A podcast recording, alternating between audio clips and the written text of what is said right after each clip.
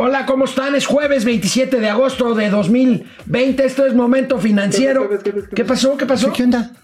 Las Ah, no, a ver, aportaciones. a ver, espérame, No, espérame. no, no, no, no, no, no, pero- no, espérate. Ah, la espérate, Biblia, la. Biblia. La Biblia, sí, a ver, por favor, por favor. A ver. Eh, ¿A nombre de quién? Oye, ya se, ya se, se institucionalizó esto. Ya. este, Producción sabia. Producción sabia. produ- ¿Cuánto, ¿Cuántos son producción sabia? Bueno. Ahí le cuenta, por favor. Ok, bueno, entonces A ver. ahorita, a ver, pero tú pícale ahí una. A ver, vamos a. Sí, sí, está bien. ¿Está bien? A ver, otro, ¿qué va? ¿Otro cachito? ¿Están grabando? ¿Sí? ¿Están grabando? Quédate. Ay, en la mar. Bueno, pues mira, pues si Pío Pío hace Pío Ahí está. Pío, pues nosotros hacemos kikiriki. Por el bien de México. Primero los sobres. Empezamos Momento Financiero.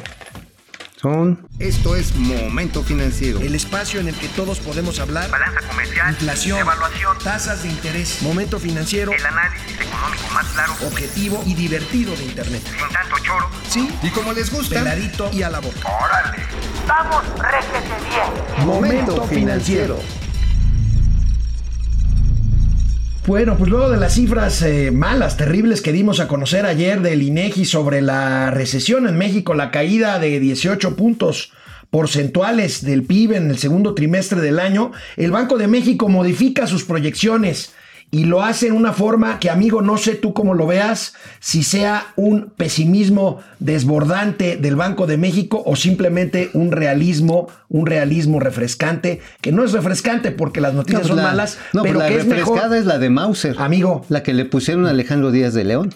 Bueno, no, no, no, pero esa fue una cosa que aclaró en su momento eh, Alejandro No, pero, Díaz a de ver, León. a ver, aquí, aquí no hay nada casual, amigo. A ver, por primero va el presidente y toma la barbón, se descuenta a Alejandro Díaz de León, diciéndole que era el que había manejado los.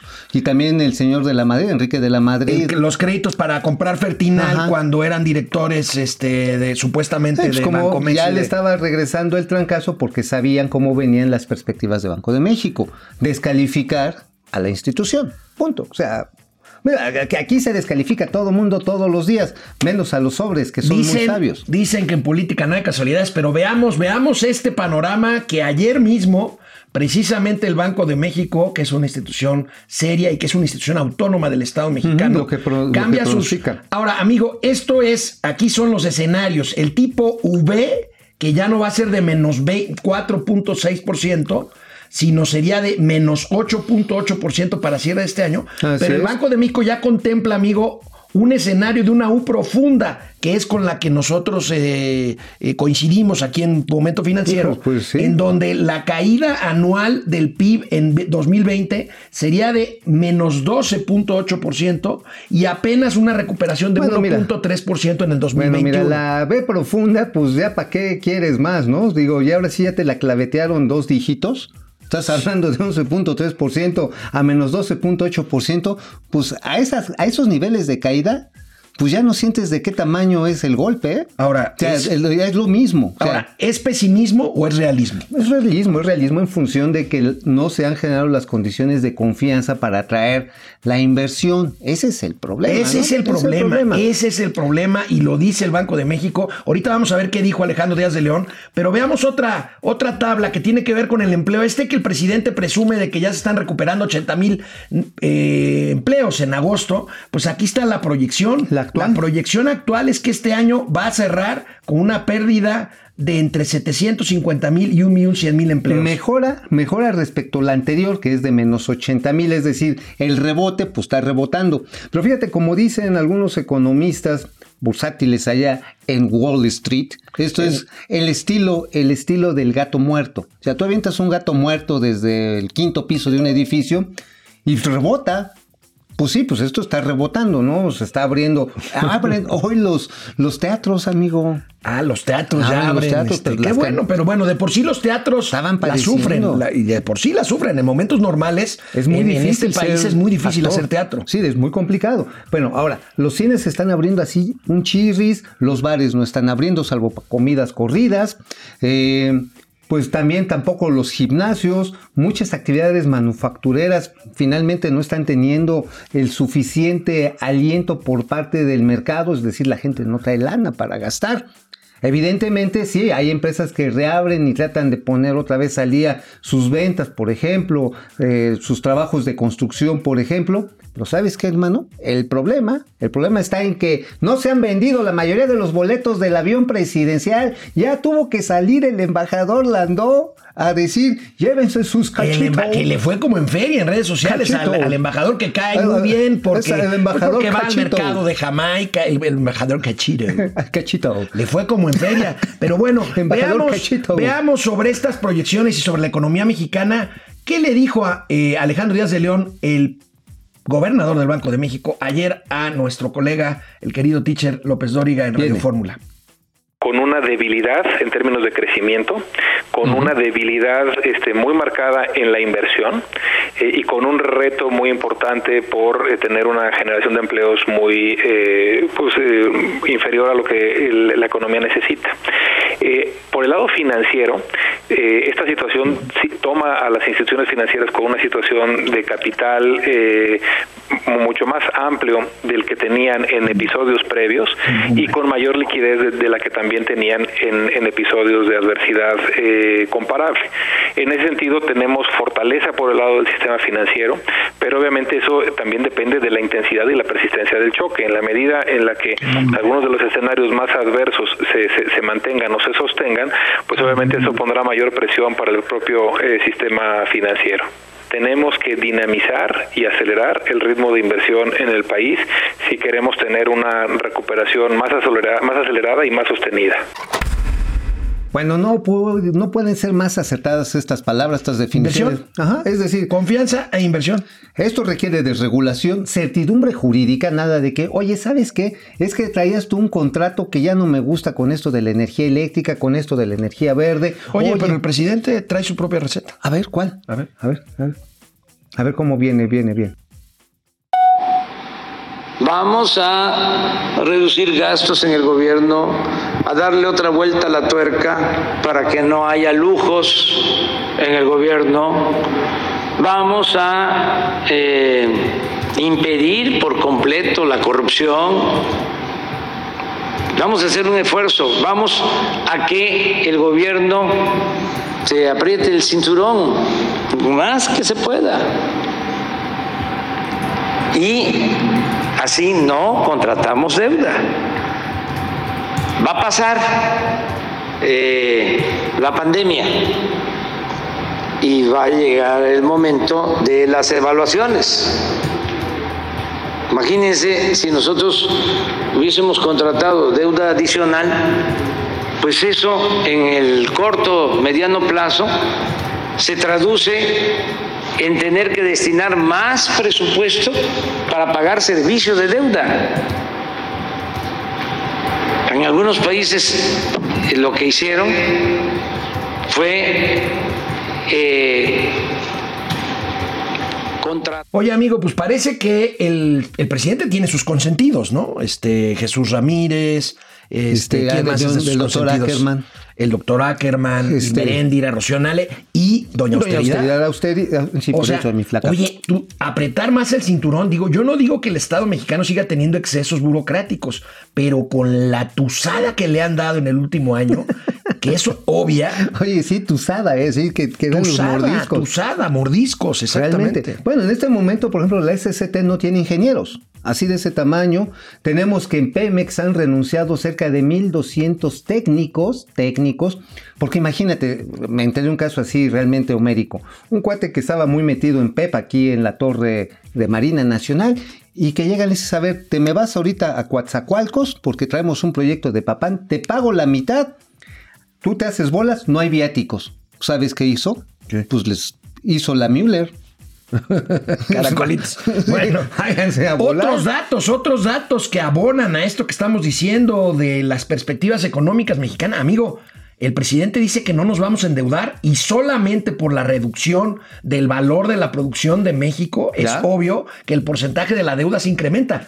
El porcentaje de deuda con respecto al PIB supera ya el 60%. 60.2%, Deuda, deuda 12, sí, 60 pun- 62.2%. Ah, bueno, 60. Deuda 12 billones, PIB 19.29 millones. En 18 meses de este sexenio se pasó la deuda de 44% del PIB a 62% Pero mira, a ver, a ver, pero no seas PIB. neoliberal.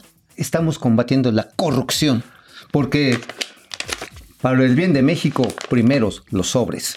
Entonces, este, pues Veamos, ya. mira, veamos unas gráficas de lo que estoy tratando ver, de explicarle a nuestros amigos, porque, mira, la línea de abajo es el porcentaje de la deuda sobre el PIB y la línea de arriba es la deuda, la, la- la- la deuda misma, Ajá. la deuda total. Y pues ahí vemos los diferentes episodios desde 1991 para acá y pues vemos que en el gobierno pasado la deuda se dejó más o menos en 40% del PIB y de ahí ya no se ve, pero de ahí Oye, se los va malditos 60. neoliberales no eran tan malditos por lo que veo, ¿no? Pues no. Mm, Los perros malditos asquerosos neoliberales que nos hicieron pobres, pues como que De más hecho- bien nos estaban haciendo ricos, De ¿no? hecho, amigo, ha, ha habido muchas eh, acciones de contención de la crisis que pues, son gracias a medidas neoliberales que se tomaron. Bueno, en- pues en- sí, en los créditos, pasado. por Los ejemplo, que está utilizando ahorita la Secretaría de Hacienda para fondear a los gobiernos de los estados, pues es uno de los esquemas más neoliberales sobre los neoliberales. Obtienes un crédito garantizado con los ingresos futuros de los impuestos. Bueno, ¿Así? pues pasemos a otro tema. Han circulado imágenes en donde el presidente de la República y toda la, pues toda la compañía que viene con él en cuanto a, eh, pues son apologistas de la 4T. Panegíricos, me encanta. Panegíricos, me es una ese. buena palabra, panegíricos. Panegíricos. Bueno, en donde supuestamente eh, la obra del aeropuerto, este que yo le lloro mucho del aeropuerto Ah, de Texcoco, vas a empezar de está, está inundado y por lo tanto la conclusión es que era inviable. Veamos estas imágenes, las vamos platicando, las vamos platicando estas imágenes Vienen. que el presidente usó para decir, ya ven, era un fiasco. Era un lago.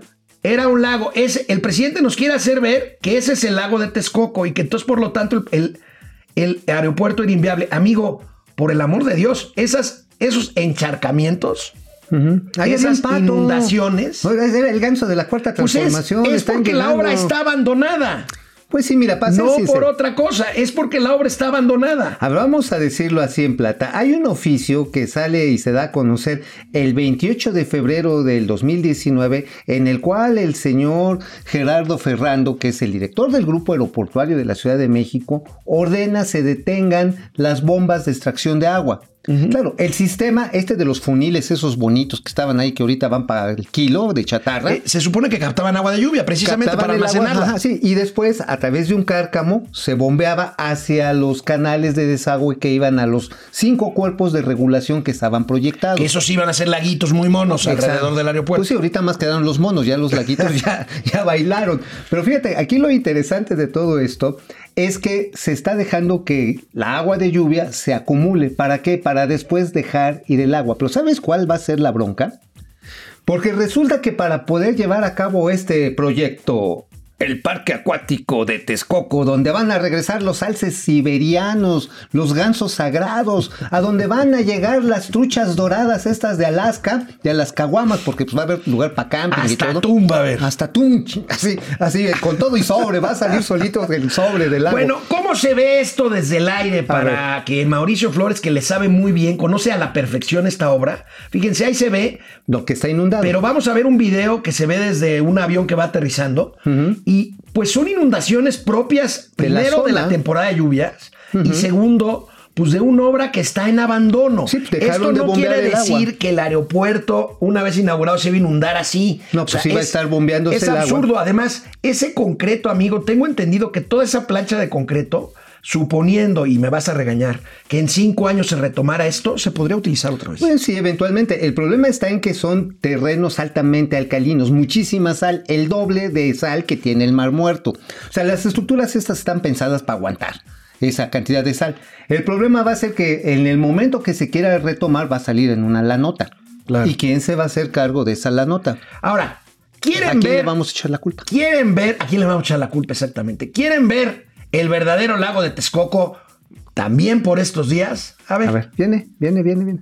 Ahí tenemos, amigo. Ese es el aeropuerto Internacional de la el que está funcionando. Y vas ahí en jet ski, ¿eh? Vas- Oye, ese avión va a París. Este. eh, No, eh, yo- pues sí, va, viene, viene llegando de París, pues que ahí aterrizó la cigüeña. y ahí está el de Lufthansa que viene de Frankfurt o va a. Frankfurt. Sí, oye, pero qué bueno, qué chido está el lago de Texcoco. Oye, pues es que son, son las mismas, son las mismas zonas eh, acuíferas, Pues sí, lacustres este, en su momento. Nunca ha sido diferente, ¿no? Oye. Ahora, ¿cuántas veces no hemos oído hablar de que alguna pista del Aeropuerto Internacional de Ciudad de México cierra por una lluvia fuerte? Sí. Como pasa además en todas partes del mundo, pues por una tormenta o por una tormenta Bueno, de nieve. Así va a pasar con el aeropuerto de Santa Fantasía, perdón, de Santa Lucía. Ahí también, porque dicen, no, es que es tierra firme. Perdónenme, pero disculpen, ahí era el lago de Jaltocán.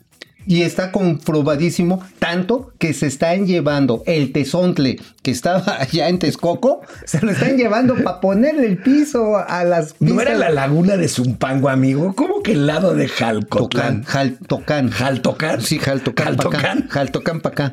Bueno. Sí. No, es que sí se llama. La isla de Jaltocán fue donde un asentamiento azteca primígeno. Primigenio. Primi- primigenio. Primigenio. No, primigenio, porque lo sacó Epige- Epidemio Ibarras. Hizo un, un, un- un, este, reportaje bien chido de cómo andaban los aztecas en la antigüedad.